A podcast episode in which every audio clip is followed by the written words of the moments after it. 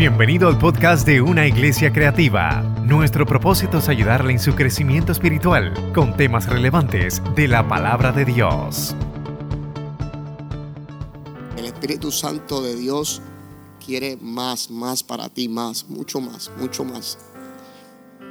Y, ha mostrado a mi vida fuertemente cómo quiere seguir llenando la iglesia con poder, cómo quiere seguir llenando la iglesia con, su manifestación, con su gloria, con su peso sobre su familia, sobre la familia, sobre los jóvenes, sobre los adultos, sobre los ancianos, sobre los hombres de esta casa. El Espíritu Santo me mostraba en esta semana cómo quiere llenarte más y más y más y más de su poder hasta que no puedas mantenerte de pie por completo, hasta que tus rodillas tiemblen. El Espíritu Santo quiere descender cada día más sobre tu familia, cada día sobre tu casa, pero tienes que aumentar tus expectativas de lo que es capaz de hacer el Espíritu Santo de Dios. Tienes que aumentar tus expectativas de lo que es capaz de hacer el Espíritu Santo de Dios. Aleluya.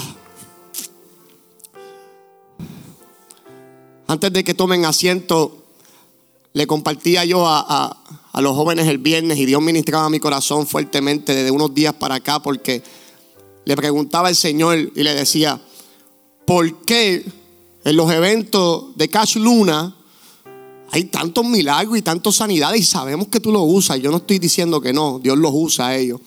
¿Por qué en los eventos de Marcos Brunet, de Marcos Barriento, de, de Julio Melgar, de, de tantos exponentes, suceden tantas cosas? O sea, ¿por qué? ¿Por qué la gente son sanadas? ¿Por qué los matrimonios son restaurados tan fuertemente en esos eventos? Si el mismo espíritu que tienen ellos lo tenemos nosotros aquí en esta isla. Y, y- y le comentaba yo a los jóvenes que me puse a, buscar más información sobre eso y más información. Y, y descubrí algo, iglesia. Que todos los que pasaban el altar, cada vez que alguien era sano en esos eventos, cada vez que alguien testificaba, decía, uno de ellos dijo, de un evento que hubo en Texas hace dos años, de Marcos Barrientos, uno de ellos dijo, yo tenía cáncer, pero cuando yo escuché el evento, que iba a haber un evento y que iban a estar los exponentes, yo le dije al Señor, yo voy a hacer todo lo posible. Yo no tengo dinero ni tengo nada. Yo voy a, cruzar un par de estados en mi carro. Porque yo voy a llegar a ese lugar. Porque en ese lugar yo voy a ser sanado de cáncer. Entonces yo escuchaba los testimonios de la gente cuando Luna los pasaba adelante. Y esta gente decían, yo estaba en mi casa y escuché que usted iba a estar en tal ciudad, tal ciudad. Y decidí venir a este lugar porque en este lugar Dios me decía que yo iba a ser sanado. Entonces descubrí que no era el ministro del altar. Descubrí que no era el profeta, que no es evangelista, que no es el pastor. Sí, ellos cargan y portan algo. Descubrí que eran las expectativas con las que esas almas iban a buscar su milagro en ese día. Descubrí que eran las expectativas que ellos decían, hoy es el día de mi sanidad, hoy es el día de mi salvación, hoy es el día que Dios lo va a hacer, hoy es el día que Dios se va a manifestar con gloria en mi vida, hoy es el día que Dios me va a levantar, hoy es el día que Dios me va a transformar. Era algo que tenían por dentro, era una expectativa, era una fe, era algo que los movía, era un motor que le decía, vamos, llega, llega a ese lugar, porque en ese lugar vas a encontrar el milagro que necesitas, en ese lugar vas a encontrar la salvación que necesita tu familia. Y esta gente se movían en fe, llegaban a ese lugar y te tengo que decir que el que dijo que tenía cáncer, luego testificó y dijo, cuando llegué a este lugar, inmediatamente la semana me hicieron los análisis y salí sano en el nombre de Jesús. Él fue el año pasado a testificar que cuando fue el año anterior Dios lo sanó. Expectativas lo que Dios puede hacer en tu vida. Pueden tomar asiento, iglesia. Aleluya.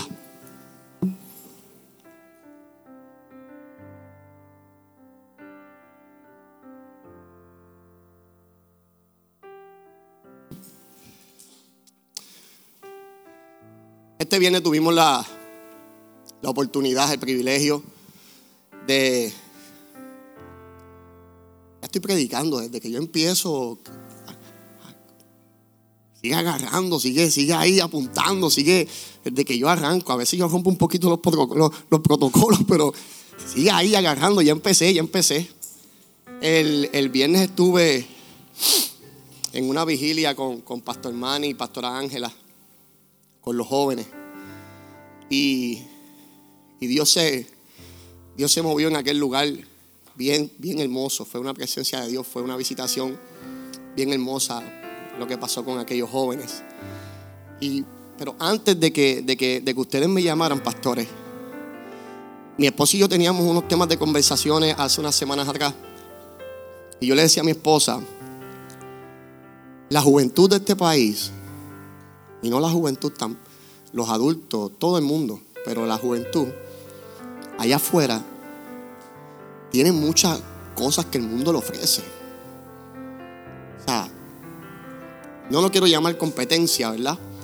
Pero si vamos a llamarlo así, la competencia está fuerte. El, el mundo es bien atractivo para la juventud. El mundo es bien atractivo para las personas. Mira, por eso yo me gocé cuando aquella psicóloga se atrevió a desenmascarar al mismo diablo, al mismo infierno y ponernos una canción ahí y empezar a decirnos, miren, estas son las armas que está usando el enemigo en contra de los jóvenes y de la iglesia. Porque yo entiendo que, que es desventaja que el enemigo sepa cuáles son las armas espirituales de nosotros y entonces la iglesia no sepamos cuáles son las armas de él. Yo entiendo que eso, eso no es una batalla justa. Y, y por eso yo me gocé aquel día porque fue desenmascarado. O sea, ya sabemos contra lo que estamos batallando. Entonces le decía yo a mi esposa que para este tiempo, a la juventud allá afuera y la juventud aquí adentro, tiene que haber alguien, alguien, alguien, alguien lleno del poder del Espíritu Santo de Dios que le dé una palabra profética, certera a ese corazón que le dé una palabra tan certera a su vida, una palabra profética que los marque, que los enamore, que, lo, que, lo, que los amarre al poder de la cruz del Calvario. Y estos jóvenes no puedan volver atrás. Estos jóvenes no puedan volver atrás. Yo digo esto con mucho respeto allá afuera. Hay gente que quizás están cansada de tanta sabiduría. Allá afuera hay gente que está cansada de tanto título y de tanta cosa. Y hay jóvenes, eso es lo que estamos haciendo, es impresionando a la juventud, impresionando a las masas. Hay gente allá afuera y hay jóvenes allá afuera que lo que necesitan es una iglesia llena del poder del Espíritu Santo de Dios. Llena del poder del Espíritu Santo de Dios. Que se les pare de frente, que les toque su corazón y que les diga, así dice Jehová de los ejércitos. Tú le perteneces al Rey de Reyes y Señor de Señores. Juventud de esta iglesia, escúchame juventud. Tú le perteneces al Dios de todos los cielos. Tú le perteneces a Jehová de los ejércitos. Tú le perteneces. Lanzo esta palabra en el nombre de Jesús. La juventud de esta casa, la juventud de esta casa no va a volver atrás. No va a volver atrás. La juventud de esta casa se va a mantener firme creyéndole a Dios. Aleluya. Gloria a Dios. La última vez que estuve aquí compartiendo con ustedes el mensaje, les hablé de, bajo un tema y, un alma poderosa que tenemos los cristianos, que tenemos los creyentes. Y es la fe. Y les estuve predicando bajo el tema que no te falte la fe. Sabemos que, que las almas más poderosas, tuya y mía, son la fe y el amor. Pues ese día estuvimos hablando de la fe. Y como forma de introducirme, quiero, quiero captar y, y, y, y agarrar de puente dos o tres puntitos que estuvimos ese día hablando. Y como primer punto de nuestra alma poderosa, que es la fe, hablé de resistir. Hablé de, resistencia. De que cuando llegue el día malo, de que cuando llegue el desierto, debemos de resistir. De que Jesús le dijo a los discípulos, discípulos, he orado por ustedes. He orado, ya yo me voy al cielo. He orado por ustedes para que la fe nunca les falte. Para que la fe nunca les falte. Entonces hablamos de, de la resistencia que debíamos de tener cuando venía la prueba, cuando venía el desierto, Luego hablamos de, como segundo punto, me acuerdo que hablamos de, de perseverar. De que aún en medio de que no veamos nada, de que no veamos la promesa en nuestras vidas, de que no veamos lo que Dios ha hablado, nos mantengamos perseverando. Porque la palabra dice que el que persevera hasta el fin, este será salvo. Hablé como tercer punto, pelea la buena batalla de la fe. Mantente peleando, creyendo en fe que vas a ver lo que Dios habló. En esa, en esa, en esa predicación dimos esta exhortación y, y dimos estas almas espirituales a la iglesia. Pero como sabemos que el enemigo es un imitador. El enemigo siempre va a buscar una estrategia. Si nosotros tenemos una, él va a buscar algo para contrarrestar eso que Dios ha puesto en nuestras vidas. El enemigo tiene que, levantarse. Ok, tú tienes la fe. Tú como creyente anda con la fe. Pues el enemigo tuvo que ir también y crear algo que durante ese proceso de ese camino a la tierra que Dios habló para tu vida, a lo que Dios habló para tu casa, a lo que Dios habló para tu familia y para con tus hijos, en ese camino Él va a intentar detener tu fe. Él va a, intentar, que tú te detengas con la intimidación, con el miedo. Él va a querer intimidarte. Un cristiano con fe es un cristiano que se mueve poderosamente y él lo sabe. Pero entonces él tuvo que crear la intimidación. Tuvo que empezar a enviar dardos de dudas sobre tu mente de lo que Dios habló.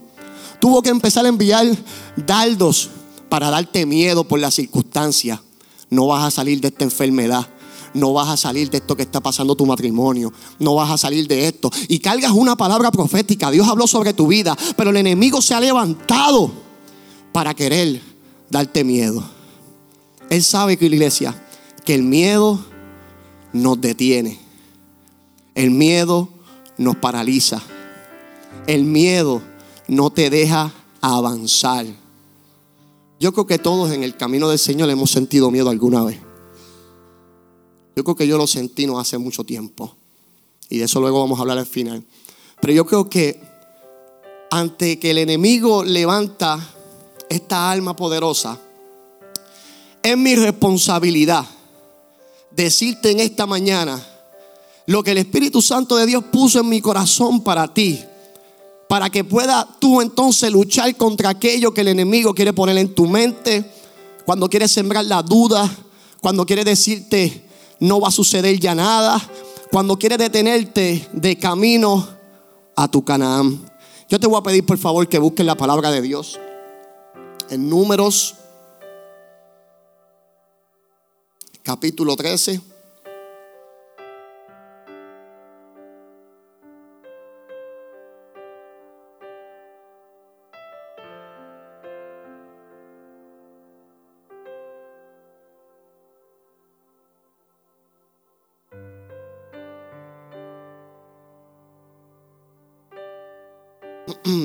Capítulo 13, vamos a estar leyendo unos cuantos versículos, pero vamos a brincar algunos, así que esté muy pendiente. Dice la palabra de Dios, lo tenemos, este, números.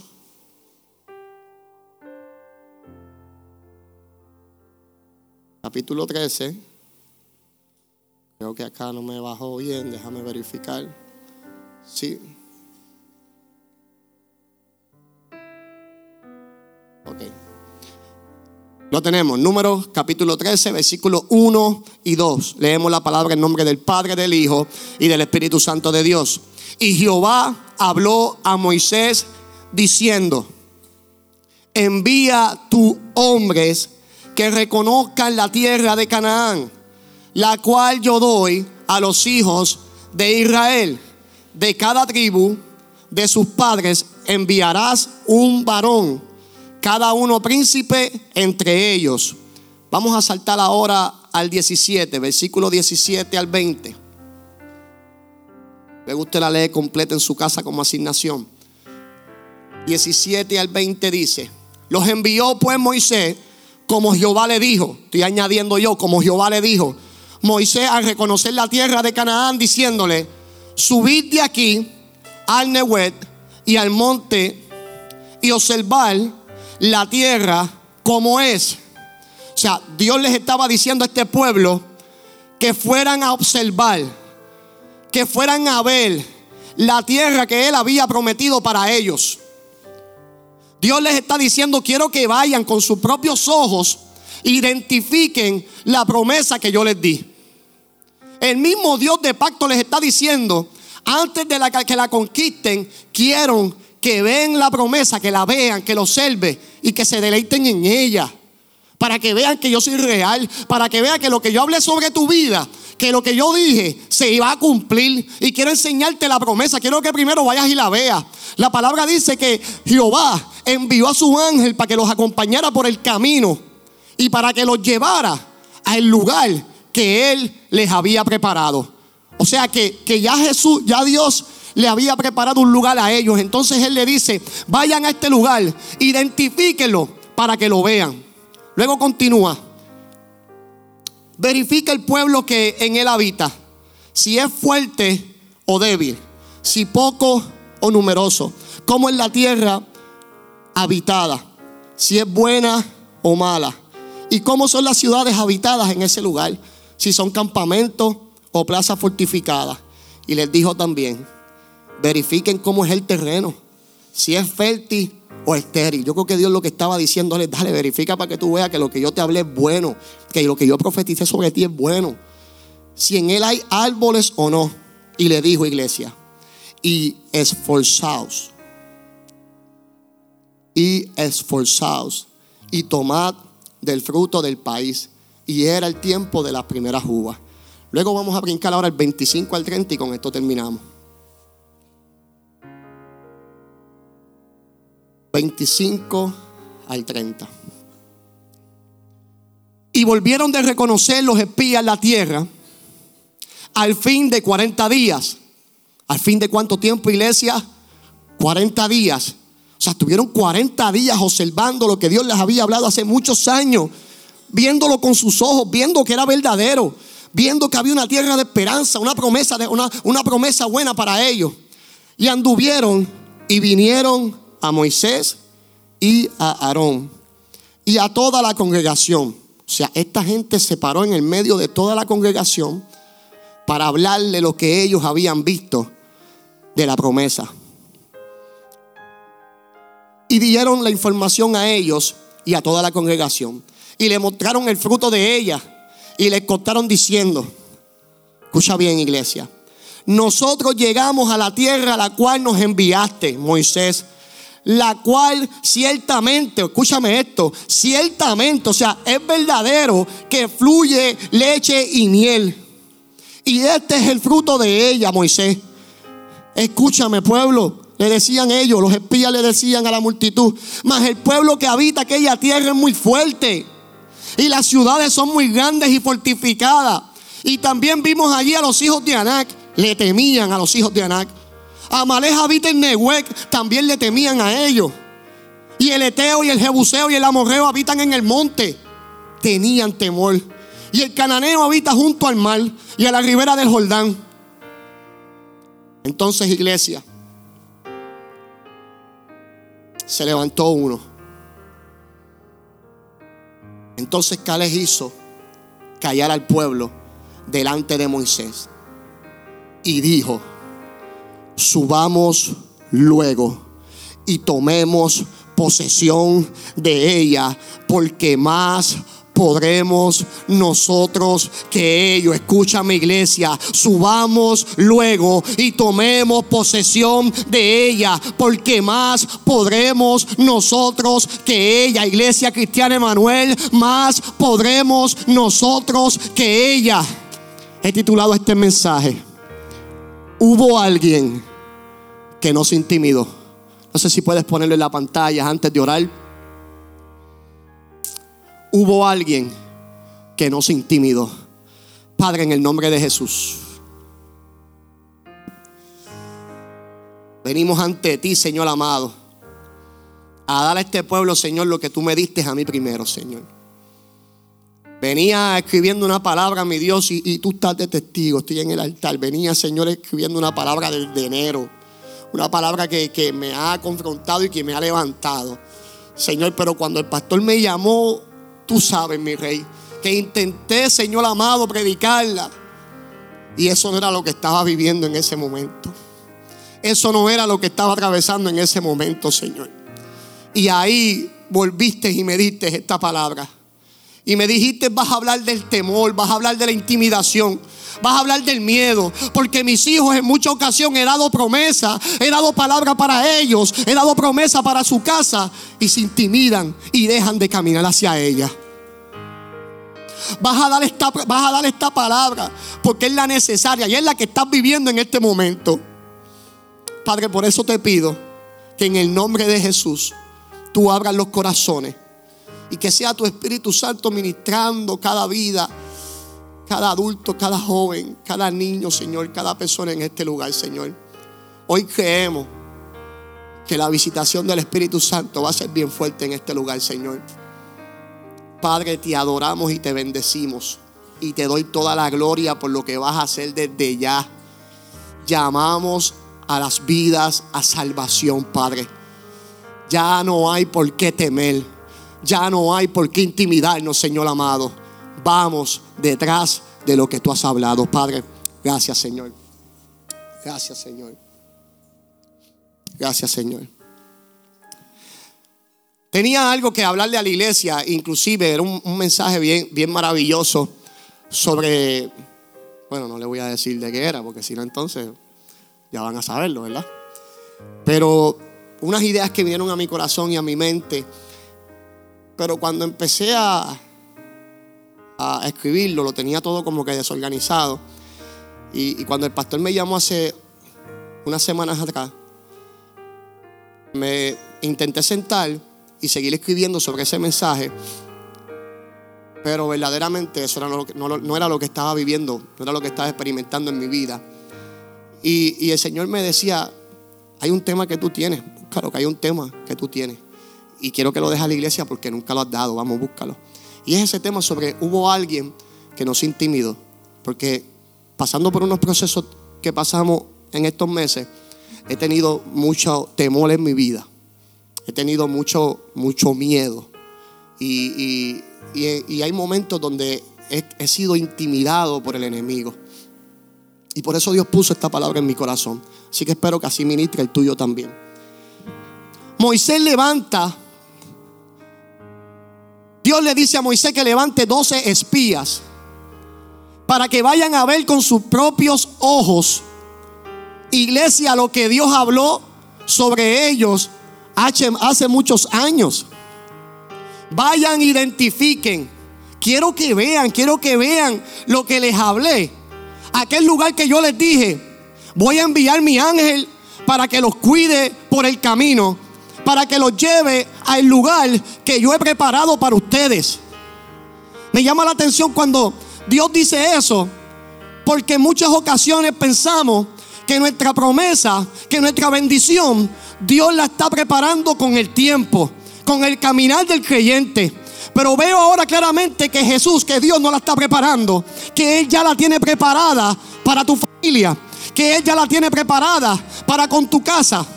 Entonces Dios envía a este pueblo para que vayan a identificar esa promesa. Antes de que llegaran a ese lugar, antes de que ellos vieran lo que sucedió, antes de que ellos vieran con sus ojos la promesa de Dios, permíteme ser un poquito responsable y comentarte algo de la historia de lo que sucedió antes de llegar allí. Porque pasaron muchos años antes de que este pueblo llegara a identificar la tierra. El pueblo de Dios estaba esclavizado en Egipto, siendo ahí oprimido, siendo ahí maltratado el pueblo de Dios estaba siendo esclavizado fuertemente por el faraón. Pero este pueblo quizás se acostumbró a esa vida. Porque fueron tantos años esclavizados que ya no pedían nada. Eran tantos años esclavizados que si, que si eran libres un momento, a lo mejor en su mente iban a seguir presos. No, no sé si les ha pasado. Yo he conocido, conozco amigos que han estado eh, eh, en la cárcel, y esto lo digo con mucho respeto. Yo nunca he estado preso. Estuve dos días en, el cuartel de Llorén y mami me tuvo que buscar llorando. ¿Te acuerdas, mami? Que mandaron a Lelania a buscarme. Ay, Dios mío. Y eso fue bien fuerte allí. Pero he hablado con amigos que han estado presos y, y cuando están muchos años en la cárcel, salen y vuelven y se la buscan y van y caen de nuevo. Tú dices, pero mi hermano, pero ¿cómo tú vas a volver a hacer lo mismo? Si tú eres libre ahora, ¿cómo vas a volver de nuevo a la esclavitud? O sea, y es por el tiempo que ya han estado ahí, que ya se acostumbraron, su mente se esclavizó y dicen, pues me la busco de nuevo y entro y salgo y entro y salgo y no me importa. Y este pueblo vivió un montón de años esclavizado. El faraón los tenía bien oprimidos. El pueblo de Dios, este pueblo cargaba en una promesa como tú y yo la cargamos. Y este pueblo siendo esclavizado, siendo oprimido, Dios levantó un libertador. Dios le levantó a este pueblo un libertador llamado Moisés. Moisés va de Faraón. Le, que le dice que deja ir al pueblo. Voy a, a parafrasear un poco. Le dice que deja ir a mi pueblo, déjalo de la esclavitud, sácalo de esa esclavitud y déjame llevarlo a otro lugar. Déjame llevarlo al lugar que Dios habló. Déjame llevarme a mi pueblo, déjame llevarme al pueblo de Jehová. El gran yo soy dice que los sueltes, que los dejes ir, que los saques de la esclavitud. Y todos conocen lo que pasó con las plagas y todo eso. Y llegó el ángel de la muerte y los primeros niños, los primogénitos murieron. Entonces Faraón decide que se vayan, váyanse, váyanse, váyanse, que se larguen todos de este lugar. Y entonces Moisés liberta al pueblo. Este pueblo ya no es esclavizado. Este pueblo ahora es libre. Pero su temor, su miedo y su intimidación venía detrás de ellos. Porque el faraón dijo, adiós, espérate, ¿y ahora quién va a construir aquí? ¿Y ahora quién va a hacer las cosas aquí? No, no, tenemos que volver a buscarlos a ellos. Tenemos que volver a buscar los que eran esclavos. Tenemos que volver a buscar a aquellos que se declaran ahora libres. Tenemos que ir detrás de ellos para volver a encadenarlos. Aquellos que se están declarando en la iglesia con mucha libertad, con mucho brinco, con mucho salto, tenemos que ir detrás de ellos de nuevo a intimidarlos. Tenemos que ir a buscarlos nuevamente. Vamos, no permita, no permita que estén ahí en el, servicio. No permita que le sirvan al Señor. Tenemos que ir detrás de ellos. Y Faraón sale detrás de ese pueblo. Este pueblo sí que vio la mano de Dios sobrando en su vida. Como tú y yo le hemos visto. Este pueblo sí que vio cosas grandes de parte de Dios en su vida. Dice la palabra de Dios que cuando iban por el desierto, el calor era tan fuerte. Era tan fuerte ese desierto. Era tan fuerte lo que estaban atravesando para llegar a la promesa. Era tan fuerte lo que estaban sintiendo para llegar a la promesa. Era tan fuerte lo que estaban haciendo, caminando con sus hijos, caminando con su familia, para llegar al lugar que Dios les prometió. Era tan caliente aquel sol que Dios posó una nube encima de ellos. Dios posó una nube encima de ese pueblo. Escúchame esto, iglesia. Dios posó una nube encima de ellos. Esto nos demuestra su cuidado. Esto nos demuestra su protección. Esto nos demuestra que el Espíritu Santo de Dios, que el Dios Todopoderoso en medio de tus procesos, en medio de tus desiertos, en medio de cuando estés con tu familia intentando llegar a la promesa y el sol caliente tanto, siente ya no vas a poder. El Espíritu Santo de Dios va a enviar esa nube de la presencia de Dios que te va a cubrir por el día para que ese desierto no te haga tanto daño. Esa nube te va a cubrir por el día para que ese caliente no te queme, para que te sientas protegido. El salmista decía, el que habita el abrigo del Altísimo morará bajo la sombra del Omnipotente. Esa nube, esa nube significaba la sombra de Dios.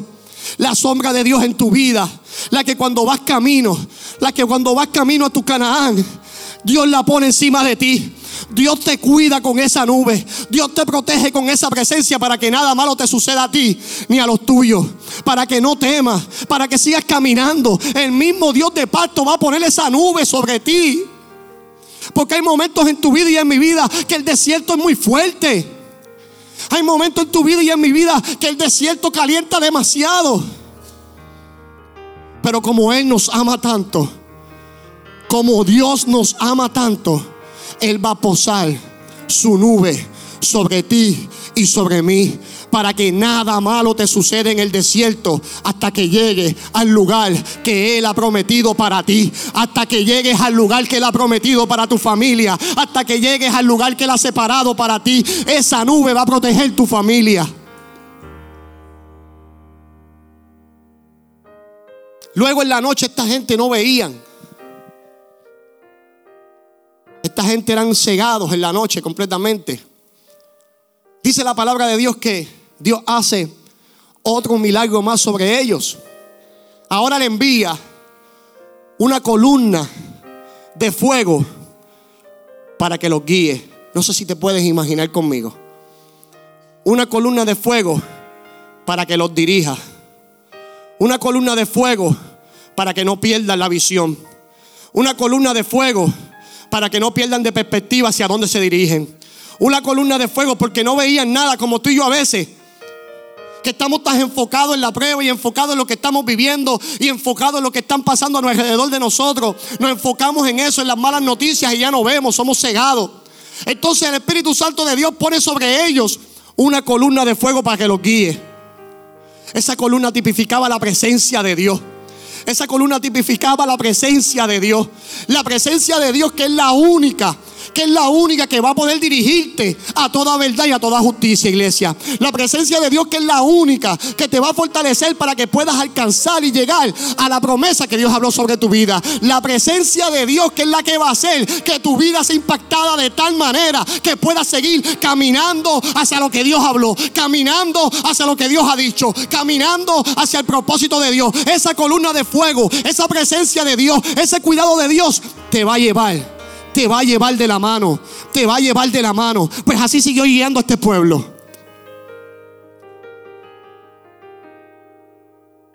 Vemos el cuidado de Dios sobrenaturalmente sobre ellos, como tú y yo en muchas ocasiones lo hemos visto.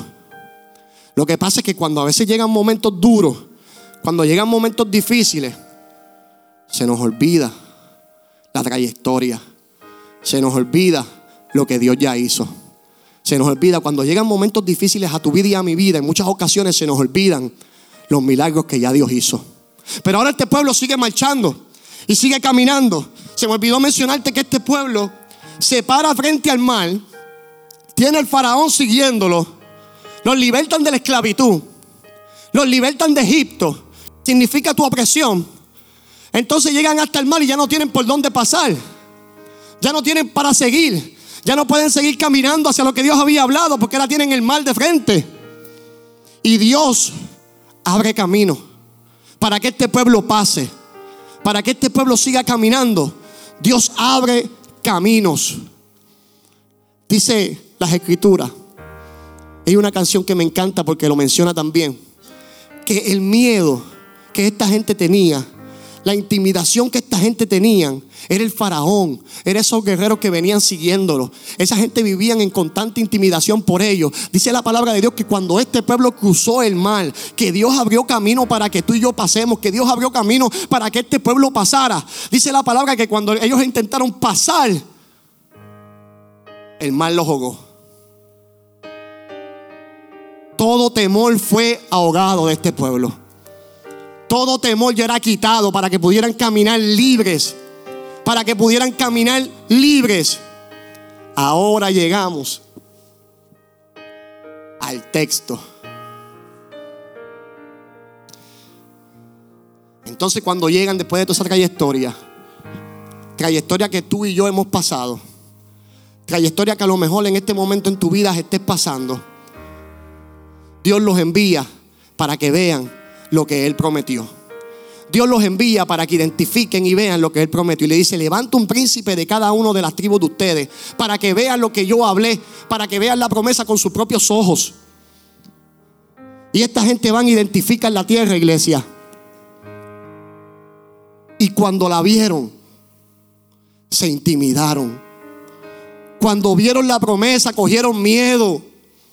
Cuando vieron lo que Dios ya había hablado, que lo tenían ahí de cerca, lo tenían de cerca, no pudieron alcanzarlo, no pudieron verlo porque se intimidaron, cogieron miedo. Esto lo que me da demostrado es que este pueblo fueron libres de la esclavitud. Este pueblo fueron libres de Egipto, pero aún en su mente seguían esclavizados.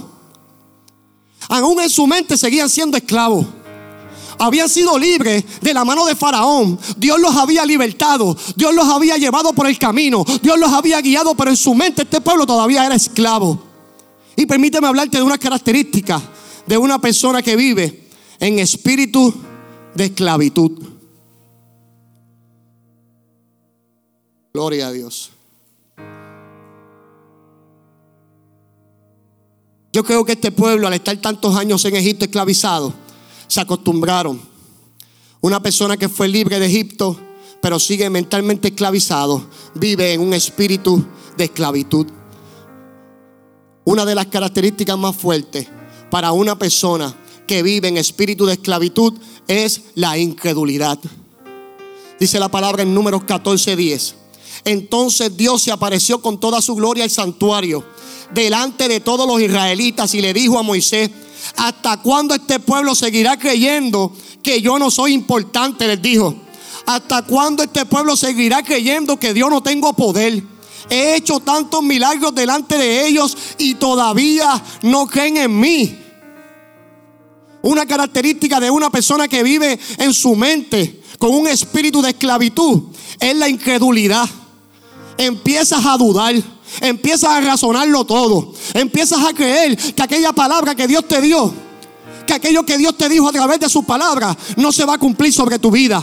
Empiezas a cuestionarte, ¿habrá sido verdad? ¿Habrá sido verdadero lo que el profeta me dijo? ¿Habrá sido verdad aquella palabra que me dieron algún día a mí?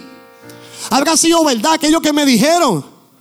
Espíritu de esclavitud, la incredulidad. ¿Habrá, ¿Será cierto lo que Dios habló sobre mi matrimonio que va a ser restaurado. Pero es que yo lo veo que todavía tiene un montón de traspiés y todavía seguimos fallando y todavía mi familia no ha sido restaurada completamente. Incredulidad, espíritu de esclavitud. Fuiste libertado, pero aún piensas como esclavo.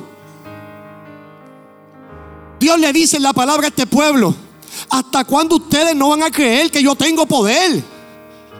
¿Hasta cuándo ustedes van a creer que yo no tengo poder? He hecho tantas cosas en ustedes.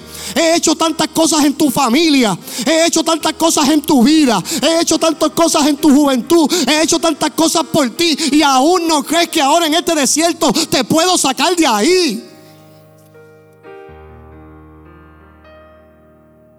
Dice la Biblia que Dios se molesta con ellos porque ellos pensaron ya y dudaron de que Dios tenía poder siendo libre, aún en su mente eran esclavizados, aún su mente era atada.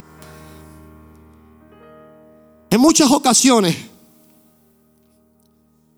como a veces lo tendemos a razonar todo tan fuerte que sí, a cosas hay que pasarlas por el sedazo de la Biblia, hay que, hay que ir a las escrituras, claro que sí, claro que sí. Yo no dudo eso. Pero a veces razonamos tanto, y más en esta cultura de boricua, a veces razonamos tanto y le buscamos las 20 patas al gato, a todo, a todo, a todo, a todo, a todo se las buscamos. Que cuando Dios nos da una palabra empezamos a decir, um, parece que ese hombre me la dio en la carne. Parece que ese hombre no era de Dios. Ese hombre no, no, no, eso no es profeta nada. Ese hombre parece que no, Dios no lo usó. Esa palabra no era para mí. ¿Por qué? Porque yo no la he visto. ¿Por qué? Porque esa palabra no se ha cumplido en mi vida. ¿Por qué? Porque aquello que me dijeron un día no ha pasado nada. Yo no he visto nada de lo que Dios habló sobre mi casa. Yo no he visto nada. Y muchas veces, iglesia, es que no has sabido coger esa palabra que Dios te dio y llevarla a tu lugar secreto. Llevarla a tu lugar de oración, llevarla a tu lugar de clamor y empezar a decirte, Señor, aquí está la palabra que tú me diste, Señor amado. Yo sé que a tu tiempo se va a cumplir en mi vida. Yo sé que a tu tiempo se va a cumplir en mi casa. Yo sé que a tu tiempo se va a cumplir en mi familia. Empezar a alimentar aquello que creíste alguna vez. Empezar a alimentar de nuevo aquella palabra que te dieron y empezar a moverte en fe hacia ella. De que vas a ver la promesa para tu casa. De que vas a ver la promesa para tus hijos. Hoy Dios te pregunta cuándo fue que dejaste de creer en mi poder. ¿Cuándo fue que dejaste de creer que yo lo podía hacer? ¿Cuándo fue que dejaste de creer que yo podía abrir el mar nuevamente? ¿Cuándo fue que dejaste de creer que yo iba a posar la nube en tu desierto? ¿Cuándo fue que dejaste de creer que yo iba a poner la columna de presencia para que te guiara? En muchas veces. Lo intentamos una vez, lo intentamos dos veces. Y a la tercera o a la cuarta ya nos damos por vencidos. Y no seguimos caminando hacia el propósito de Dios.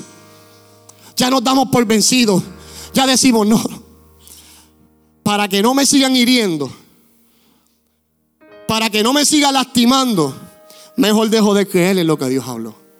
Voy a ir a la iglesia, le voy a servir a esto está fuerte. Le voy a servir al Señor. Voy a los servicios. Voy a gozarme. Pero voy a sacar esa palabra que Dios habló sobre mi vida. Porque ya no quiero desilusionarme más. Ya no quiero que, eso me persiga porque quiero verla a mi tiempo y a mi tiempo no ha llegado. Pues entonces significa que, que esa palabra parece que nunca va a llegar a cumplimiento en mi vida. Tanto así, porque yo lo he usado, yo lo he usado. Hablaba con Jorge Nieves en casa los otros días y le decía algo bien fuerte que el Espíritu de Dios ponía sobre mi vida.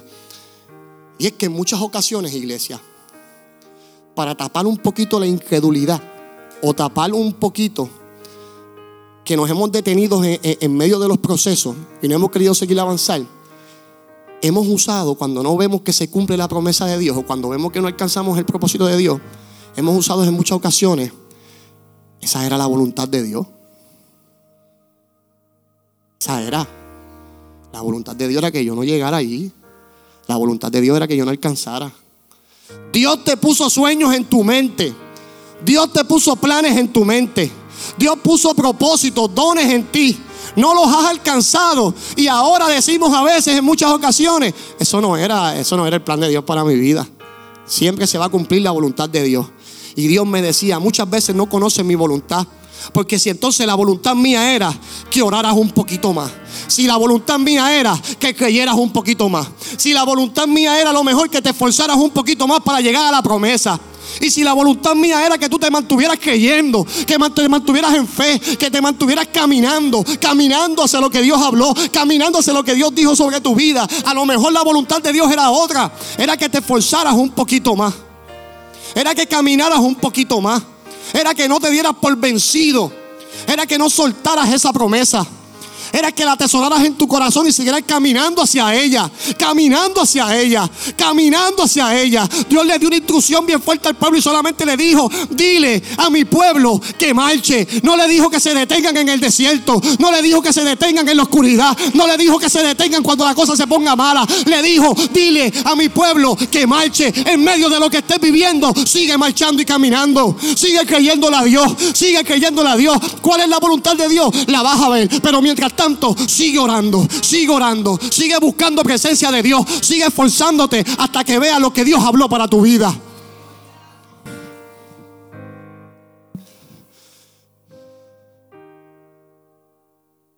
Lo que nos hace pensar a veces la incredulidad.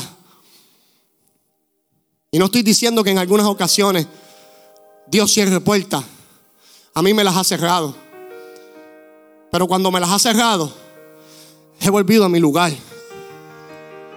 He volvido con mi esposa al lugar de oración. Señor, cerraste esta puerta. Pues no fue que, que tú te equivocaste. Fue que yo toqué la que no era. Sigue dirigiéndome a la que tú quieres que yo toque. Porque la que tú quieres que yo toque, esa es la que se va a abrir en el nombre de Jesús. Y yo voy a seguir luchando hasta que la voluntad se cumpla en mi vida. Aleluya. El informe de estos hizo, el informe de los espías hizo que el pueblo se diera por vencido. Le dijeron al pueblo, allí hay gigantes. Allí están los hijos de Amalek. Esa gente nos van a, a matar. ¿Para qué Dios nos hace llegar hasta aquí? Si esta gente ahora nos van a comer vivos. O sea, ¿para qué Dios nos hace caminar tanto por los desiertos? ¿Para qué Dios nos hace caminar tanto por el proceso? Para ahora cuando vemos la promesa también vemos que es difícil. ¿Por qué no me la puso más fácil? Ahora ahí están los hijos de Amalek, esa gente nos van a comer vivo. Leía yo en la Biblia que esta gente le tenía miedo a gente que le tenían miedo a ellos.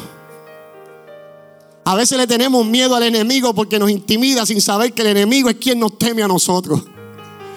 Esta gente le tenía miedo a alguien que habían escuchado todas las cosas que Dios había hecho por el desierto. ¿Cómo las escucharon? Yo no sé. Pero Rahab le dijo a ellos, cuando fueron a, cuando estaban metidos en, la ciudad, le dijo, esta gente ha escuchado lo que Dios ha hecho con tu pueblo. Esta gente ha escuchado las maravillas que Dios ha hecho y están asustados. Entonces el pueblo de Dios estaba intimidado con gente que le tenía miedo. Entonces tú y yo nos intimidamos y nos acobardamos ante el enemigo en muchas ecuaciones, ante a alguien que nos tiene miedo a nosotros. Pero es que a veces somos cegados, ¿verdad? Leí en un libro de... Yo leo mucho el libro de... Yo creo que, que llevo como un año y medio leyéndolo y no es porque sea vago leyendo es porque creo que todos los días lo tengo que repasar. Y es el de la mente de Joyce Meyer. Y cada vez que, voy a empezar a trabajar, voy y leo un capítulo. El que, el que caiga, olvídate, el que caiga lo leo. Y de cada rato lo leo en mi casa. porque es que salgo de mi casa y la mente de. Mira, muchachos, se puede, te puede volver loca de momento la mente. Y voy y leo y leo y leo. No, y esto es lo que dice la palabra. Y esto es lo que dice. Y esto es lo que dice. Porque tengo mis luchas mentales, como sé que todo el mundo aquí también las tiene. Eso yo creo que es algo, si lo podemos llamar entre lo normal, ¿verdad? Tantos pensamientos que tenemos ahí, tantas cosas. Lo importante es no dejar que esos pensamientos hagan un nido y te cojan y te enreden y entonces sí que es verdad que te quiebren todo. Y dice en ese libro, el desengaño duele. Así que, para que no le hagan daño de nuevo, muchas personas simplemente rehusan esperar o creer que algo bueno puede pasar alguna vez en la vida. Proverbios 23 dice, porque cuál es su pensamiento en su corazón, tal es Él. Hay gente que ha pasado por tantos desengaños en la vida, tantas cosas devastadoras en su vida que le han sucedido, que tienen miedo de volver a creer que algo bueno puede ocurrirle. Tienen una visión terrible, pesimista de todo, puesto que sus pensamientos, escucha esto bien iglesia, puesto que sus pensamientos son todos negativos así en su boca, por consiguiente, así será tu vida. ¿Cuántos han tenido alguna vez una promesa de Dios? Vamos, quiero, quiero ver tu mano. Levanta tu mano en alto. Levanta tu mano en alto. ¿Cuántos a, cuántos a, cuántos Dios aquí le ha dado una promesa? ¿Cuántos se atreven a levantar su mano y decir todavía no he visto la promesa? Ah, para esto hay que tener babilla. Porque, ah, pero me pueden decir que yo no soy el más espiritual o algo. Yo creo en una promesa que no he visto y yo también la creo.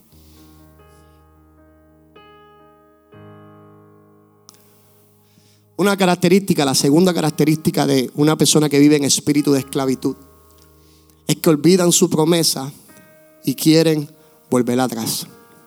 No sé si adoración puede ir acompañándome. Me falta como media hora, pero quiero que esté en la última media hora conmigo.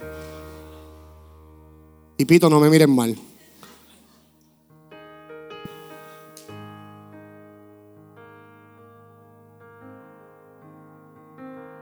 La segunda característica de una persona que vive en espíritu de esclavitud es que olvidan, mira lo que te pregunté, ¿cuántos tienen una promesa? olvidan su promesa y quieren volver atrás. La palabra dice, y se quejaron contra Aarón y Moisés todos los hijos de Israel. Y le dijo toda la multitud, ojalá, mire esta gente, se pararon en, tarima, en tribuna, delante de todo el pueblo, delante de todo el pueblo que había allí. Y le dijeron a Moisés, Ojalá muriéramos en la tierra de Egipto o en este desierto, ojalá hubiéramos muerto. ¿Y por qué nos trae Jehová a esta tierra para caer espada y que nuestras mujeres y niños sean presos? ¿No sería mejor volver a Egipto? ¿No sería mejor volver al lugar de esclavitud? ¿No sería mejor volver al lugar donde los sacaste? Claro, porque muchas veces es más difícil soñar, es más difícil creer, es más difícil esperar algo que no vemos y volver atrás a lo que ya teníamos. Mejor para no dudar, mejor para no caminar en fe, sigo en mi zona de confort y me quedo en la esclavitud mental. Me quedo ahí pues creyendo lo que pase viviendo con lo que pase. Y entonces en el camino son tantos los obstáculos que nos ponen en el camino en muchas ocasiones que dejamos de creer en la promesa que Dios ha hablado sobre tu vida. En muchas ocasiones yo he dejado de creer porque a mí también me ha pasado. Son tantos los obstáculos que suceden en mi vida a veces que digo, verdaderamente llegaré al propósito de Dios en mi vida. Verdaderamente veré el plan de Dios cumplido en mi casa. Verdaderamente veré el propósito, lo que Dios ha hablado sobre mi vida. Y hay veces que hasta me he olvidado de la promesa. Hay veces que he dicho en mi mente, wow, cuando estaba atrás no me pasaban tantas cosas malas. Mentiras del enemigo. Mentiras del mismo infierno. No olvides tu promesa. No olvides lo que Dios habló sobre tu vida. No olvides lo que Dios habló sobre tu familia. No olvides lo que Dios habló sobre tu casa. Tienes que empezar a creer nuevamente en autoridad de lo que Dios habló. Tienes que empezar a creer nuevamente. No, no vivas en un espíritu de esclavitud. No vuelvas a dejar de confiar en lo que Dios habló, iglesia. No vuelvas a dejar de confiar en la palabra que te dieron. Camina sobre ella. Muévete en fe a ella. Camina, esfuérzate un poquito más. Cuando Dios le dice a Josué, esfuérzate y sé valiente. No se lo está diciendo de forma corporal del cuerpo. No se lo está diciendo que sea fuerte del cuerpo. Que tenga mucha fuerza. No, no, no, no. Leí un comentario bíblico que le está diciendo esfuérzate y sé valiente en tu mente. Porque el problema no es la fuerza del cuerpo, el problema es la mente. Quiere llegar a la tierra prometida. Esfuérzate y sé valiente en tu mente. No olvides, iglesia, lo que Dios habló sobre tu vida. No olvides lo que Dios dijo de tu familia. No olvides lo que Dios dijo sobre tus hijos. Los veas como los veas. Sigue declarando la palabra de Dios sobre ellos.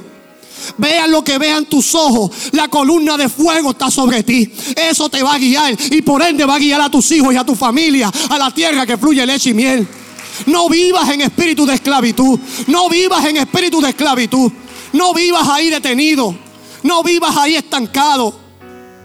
Dios se molestó y le dijo, ¿hasta cuándo no creerán en mí? ¿Por qué quieren volver al pasado? ¿Por qué quieren volver a ser esclavos? ¿Por qué tu mente sigue esclavizada? Oye, si te, yo te voy guiando por el camino, yo te voy dirigiendo la promesa, yo te voy a llevar a ese lugar. ¿Por qué tu mente quiere esclavizarse nuevamente? Yo te voy a llevar al lugar. Yo he enviado mi ángel para que te cuide por el camino, iglesia. Yo he enviado mi ángel para que te cuide por el camino. Se va a cumplir lo que Dios habló sobre ti se va a cumplir lo que Dios habló sobre mí.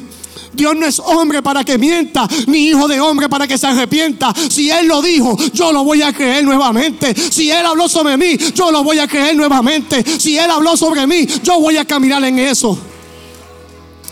Aleluya. Aleluya. Leí algo. No, no, no, no lo leí. Me lo voy a copiar de Ronnie. Búsquenlo a Ronnie para que lo escuchen predicando.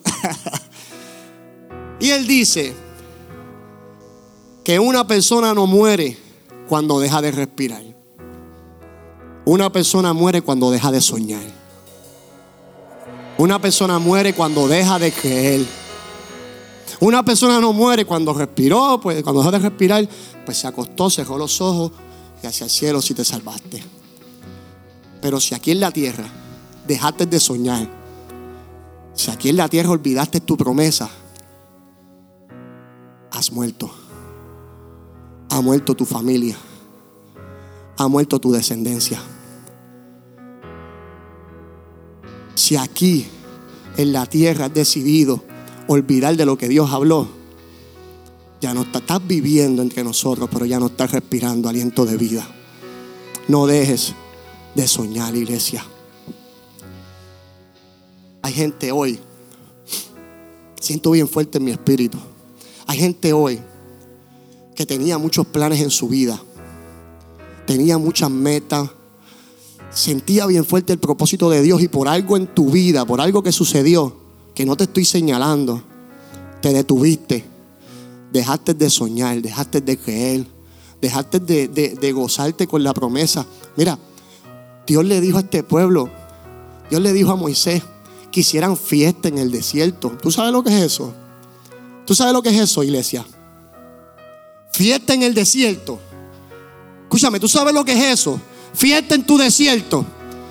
¿Tú sabes lo que es que Dios te diga, vamos, en ese desierto que estás viviendo empieza a hacer fiesta, vamos. En ese desierto que estás atravesando, sigue adorando. En ese desierto que estás atravesando, sigue creyendo. En ese desierto que estás atravesando, vamos, sigue glorificándome. Sigue haciendo fiesta. Sigue creyendo que yo lo voy a hacer en medio de tu desierto. Sigue creyendo que algo se va a mover a tu favor. Hazme fiesta, hazme fiesta, hazme fiesta, hazme fiesta. En medio de tu caminar, sigue marchando, sigue caminando y hazme fiesta en el desierto. Y no olvides tu promesa. No olvides lo que Dios habló que haga fiesta en el desierto.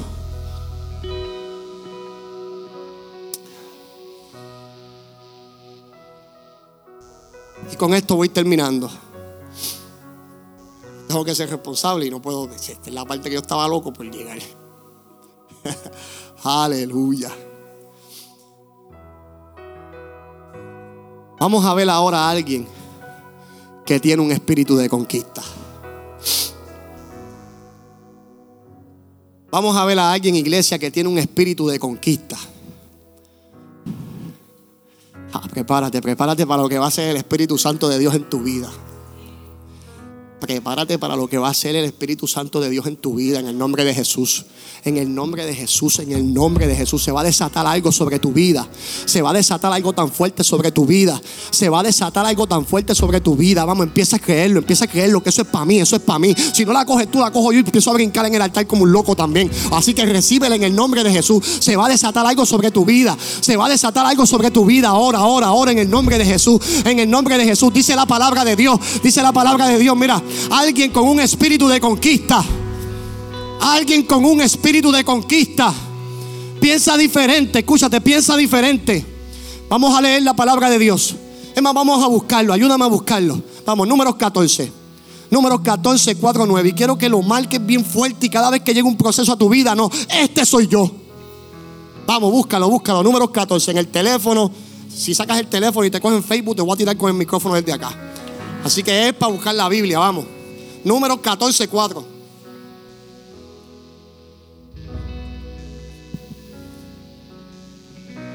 Espíritu de conquista. Aleluya. Gloria a Dios. Mi alma te adora, Jesús. Gracias, Señor. Gracias, Señor. Y leemos el versículo de 4 al 9. Vamos a estar leyendo. Y decían el uno al otro, designemos un capitán y volvamos a Egipto. Esta gente estaban intimidados. Esta gente estaban acobardados por lo que vieron, esos gigantes, por lo que vieron en esa tierra. Y dijeron, vamos a levantar un capitán que nos devuelva la esclavitud. Olvídate de lo demás, yo no voy a ver lo que Dios habló. Entonces Moisés y Aarón se postraron sobre su rostro delante de toda la multitud de la congregación de los hijos de Israel. Escúchate esto, iglesia. Escúchate esto. Y Josué, hijo de Nun, y Caleb, hijo de Jefoné, que eran de los que habían, escúchate esto, que eran de los que habían ido a reconocer la tierra. O sea que ellos estaban con los diez espías, eran doce, ellos también fueron. Ellos vieron lo mismo, sus ojos también vieron lo mismo que vieron aquellos diez. Rompieron sus vestidos y hablaron a toda la congregación de los hijos de Israel diciendo, lo tienes, lo tienes ahí, lo tienes ahí, lo tienes ahí. La tierra por donde pasamos para reconocerla es tierra en gran manera buena. Iglesia, la promesa que Dios habló para tu casa, la promesa que Dios habla para tu vida es buena en gran manera. Escúchate como dice Josué. Si Jehová, si Jehová si agradara de nosotros, Él nos llevará a esta tierra y nos las entregará. Tierra que fluye leche y miel. Por tanto, no seáis rebeldes contra Jehová. Escúchate, ni temáis a ese pueblo ni temáis al mismo infierno, ni temáis al enemigo, ni temáis a las tinieblas, ni temáis al pueblo de esta tierra, porque nosotros porque nosotros no los comeremos como pan. Su amparo se ha apartado de ellos, iglesia. Y con nosotros, y con nosotros, escúchate bien como dice Josué, y con nosotros está Jehová de los ejércitos. Y con nosotros está Jehová de los ejércitos. En medio de las malas noticias, en medio de lo que estaban viviendo, en medio de lo que estaban atravesando, se levantó uno, se levantó uno, se levantó uno que dijo, no me voy a intimidar, yo no voy a tener miedo, voy por lo que Dios habló, voy por lo que Dios habló sobre mi casa, voy por lo que Dios habló de mi familia. Uno, uno, hace falta uno, iglesia, hace falta uno que se levante, hace falta uno que crea en lo que Dios habló, hace falta uno que diga, ese soy yo, ese soy yo, ese soy yo, ya no voy a vivir con miedo, ya no voy a vivir el temor, Él me ha libertado, Él me ha libertado, aleluya, aleluya. Aleluya. Vamos, dáselo fuerte, dáselo fuerte, dáselo fuerte, dáselo fuerte, dáselo fuerte. Algo va a suceder en este lugar. Algo va a suceder en este lugar. Aleluya.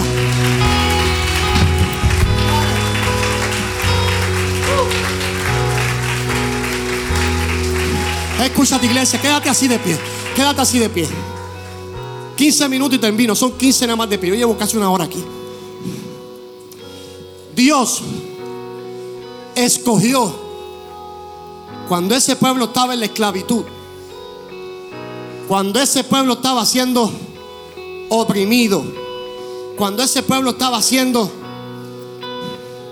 latigado, cuando ese pueblo estaba siendo maltratado, como tú y yo tuvimos algún día, como tú y yo tuvimos algún día esclavizados en el temor, esclavizados en el alcohol, esclavizados en las sustancias, esclavizados nuestras familias destruyéndose, tu vida destruyéndose, tu matrimonio destruyéndose. Pues entonces, como Dios es fiel y justo, levantó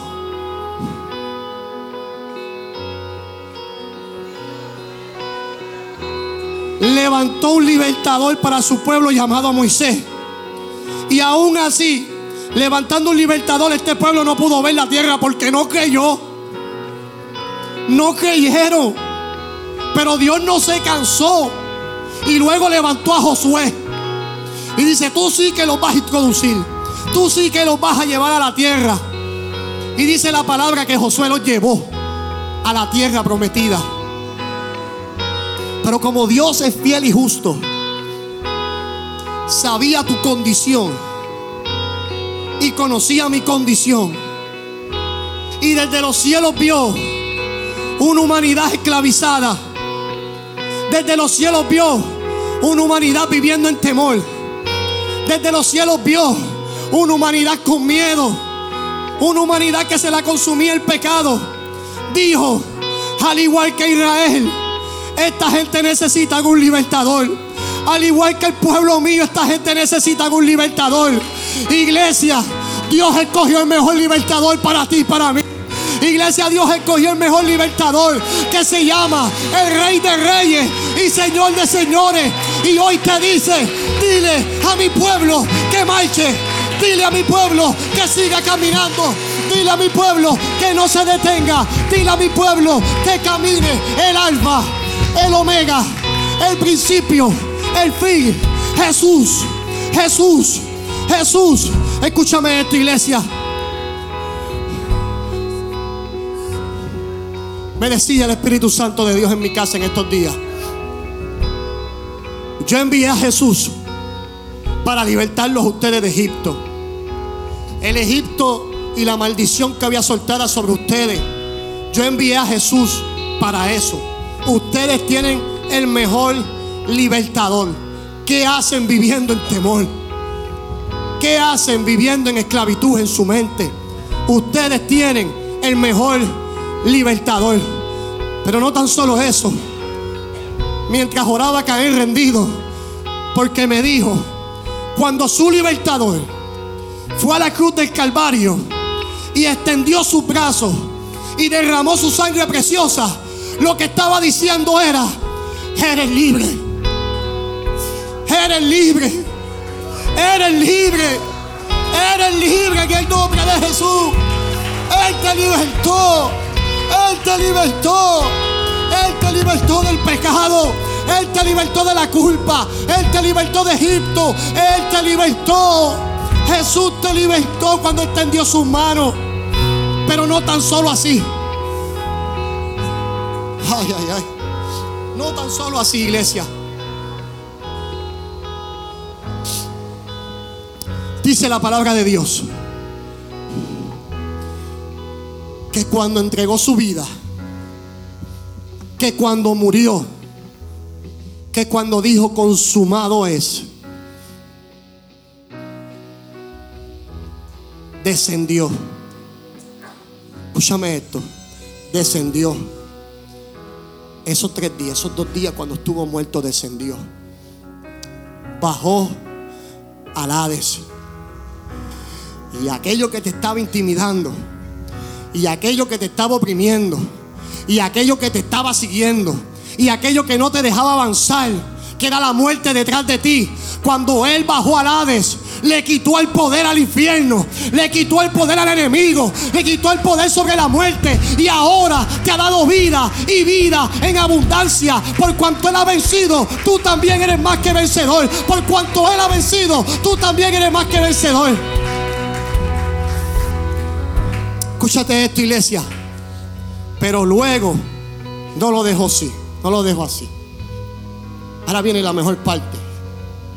Ahora viene la mejor parte. Esto me gusta. Les dije media hora. Ya llevan 20 minutos, me deben 10. Aleluya. Ahora viene la mejor parte.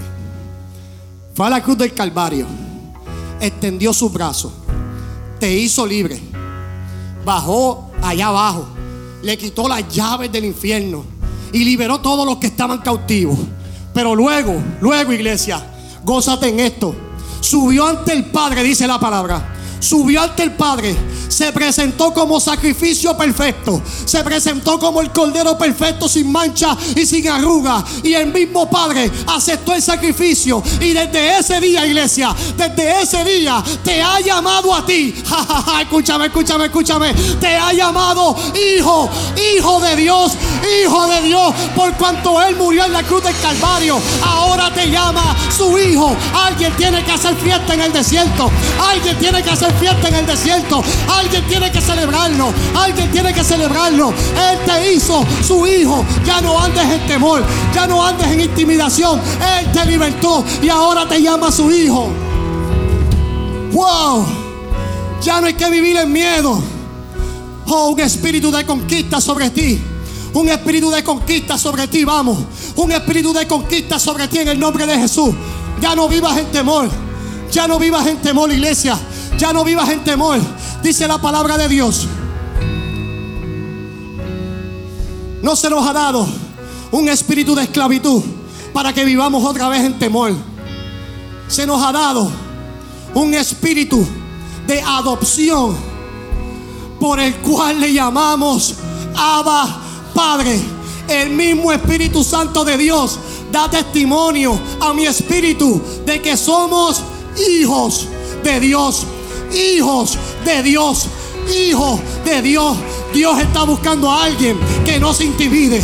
Dios está buscando a alguien que no tenga miedo. Dios está buscando a alguien que no se deje intimidar por el enemigo.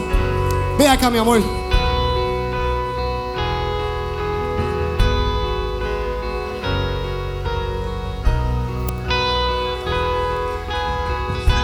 Vamos a testificar lo que he predicado.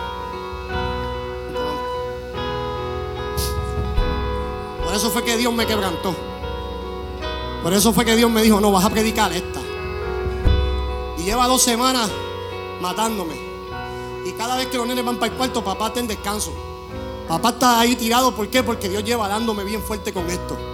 Esto es lo que vas a, esto es lo que vas a llevar. Esto es lo que vas a llevar. Hace unos meses atrás,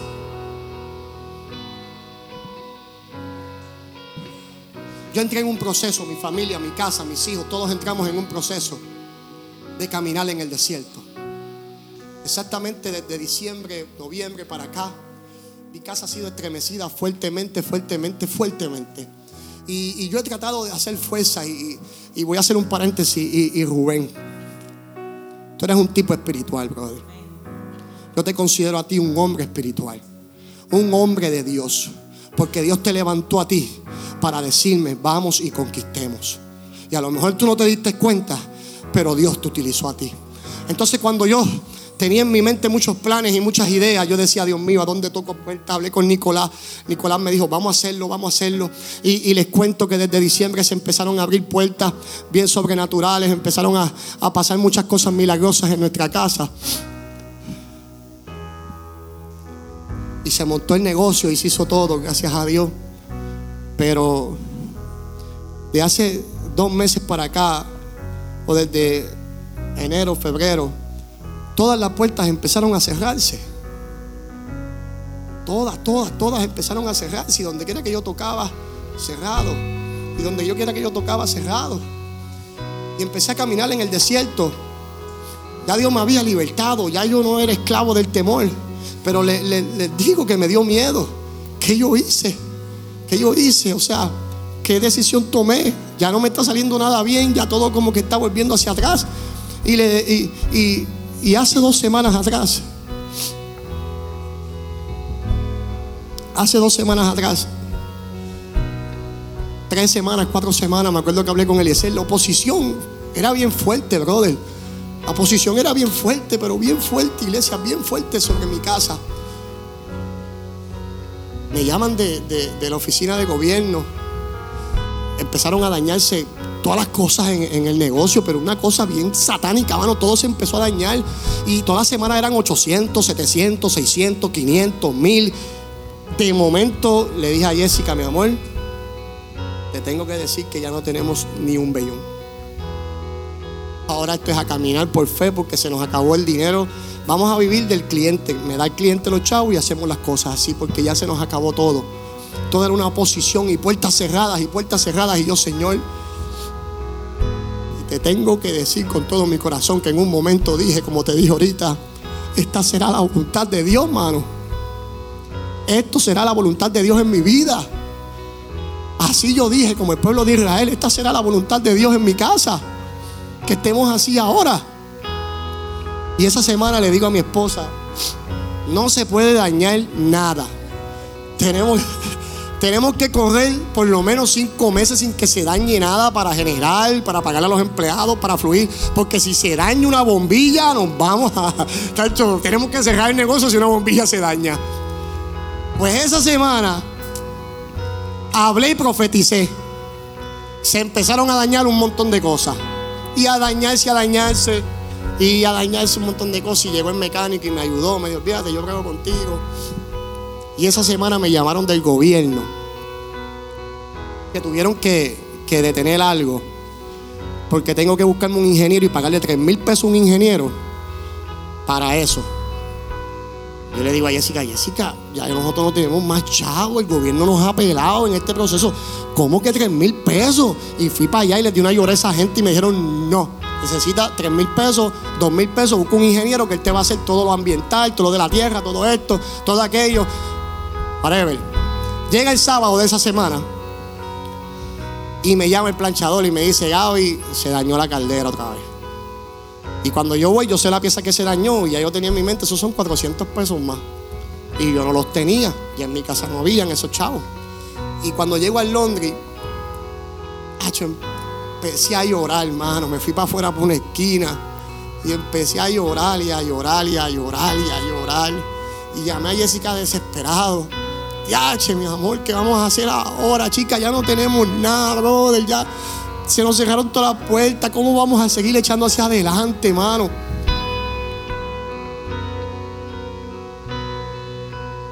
Intimidado. Completamente intimidado por las circunstancias. Pero en medio de mi quebranto, en medio de mi proceso, en medio de mi dolor. Este Josué, que tiene un espíritu de conquista, mi gente, porque vamos a toa, vamos a toa, vamos a toa. Pero este Josué estaba en el suelo ese día. diciendo qué vamos a hacer. En ese momento, Dios levantó la profeta de casa y dijo, son malas las noticias, ¿verdad? Lo que estamos viviendo es fuerte, ¿verdad que sí?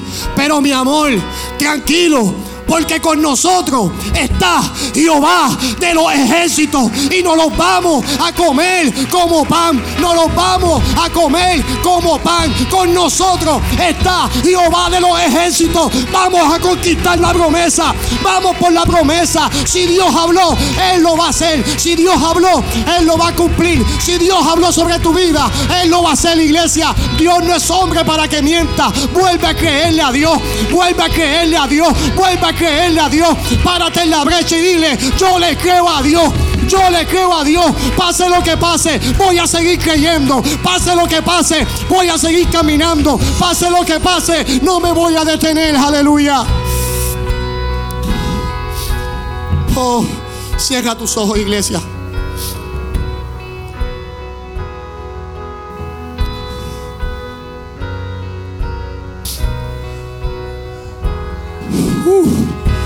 Prepárate para lo que va a ser el Espíritu Santo en tu vida. Porque va a depositar sobre ti un espíritu de conquista tan fuerte que todo temor va a ser echado fuera en el nombre de Jesús. Todo temor va a ser echado fuera en el nombre de Jesús. Hoy por el poder de la palabra profetizamos en este lugar salvación. Profetizamos milagros. Profetizamos un despertar en tu espíritu ahora fuerte. Hay gente que se le está encendiendo un fuego en el corazón, un fuego en su espíritu, porque sabe que tenía la promesa pagada. Pero hoy, hoy ha decidido encender esa promesa nuevamente y decir: Yo le creo a Jehová. Yo le creo a Jehová. Vamos y conquistemos. Vamos y conquistemos. Vamos y conquistemos. Vamos y conquistemos. Ahora bien, cuando el pueblo de Dios salió de Israel, salió de Egipto, como tú y yo salimos, a esta gente le gustaba cantar. A este pueblo le gustaba cantar. Tú vas a cantar esta canción, pero con tu espíritu. Tú vas a cantarla con tu espíritu completamente. En tu espíritu te vas a deleitar en ella. Y vas a vivir como si te estuvieran libertando y sacando de Egipto. Vas a caminar conmigo. Vamos a marchar. Vamos a marchar hacia lo que Dios habló. Vamos a marchar hacia lo que Dios dijo sobre tu casa. Vamos a marchar. Así que cuando empecemos a adorar, acuérdate de eso. Estamos preparándonos. Estamos preparándonos para marchar y salir de Egipto.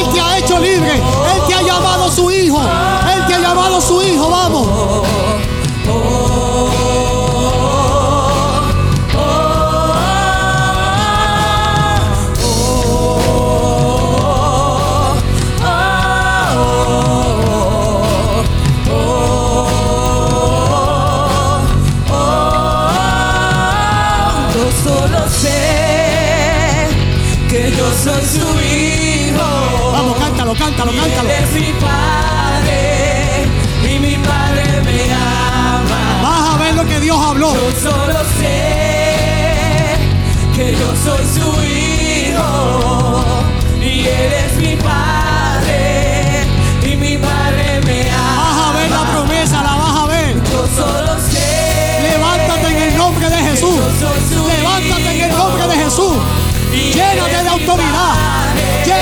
autoridad. Vamos a conquistar. Vamos marchando. Marchando. Marchando. Marchando, pueblo. Marchando. Vas a verlo. Vas a ver tu promesa. Vamos a Canaán. Vamos a Canaán. Vamos a Canaán. Vamos a Canaán. Vamos a verlo. Aleluya. que yo soy su hijo. Aleluya.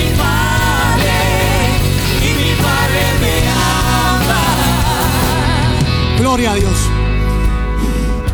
Yo voy a hacer un llamado y una, y una, y una oración en general. Porque vamos a dejar que el Espíritu Santo sea quien te selle en este lugar. Yo voy a invitar aquí al frente toda persona que quiera creer en fe, que hoy, hoy está saliendo de su Egipto, vamos, que hoy está saliendo del temor, que hoy está saliendo del miedo, que hoy está saliendo de lo que te oprimía, que hoy está saliendo de aquello que te estaba intimidando. Y hoy vamos a proclamar juntos en este lugar que somos hijos de Dios. Que somos hijos de Dios. Yo que tú empiezo a correr para el altar, aleluya. Yo que tú empiezo a moverme en fe. Yo que tú empiezo a moverme en fe. Hoy es el día. Espíritu de conquista sobre tu vida. Espíritu de conquista sobre tu vida. Vamos. Yo que tú empiezo a moverme. Hoy es el día que Dios va a hacerlo en mi vida. Hoy es el día de mi salvación. Hoy es el día de mi milagro. Hoy es el día que Dios va a tocar mi corazón fuertemente. Vamos, vamos. Gracias por escuchar nuestro podcast. Para conectarse con nosotros, siga nuestra página web, unaiglesiacreativa.com o en Facebook, Una Iglesia Creativa, donde hay un lugar para cada miembro de su familia.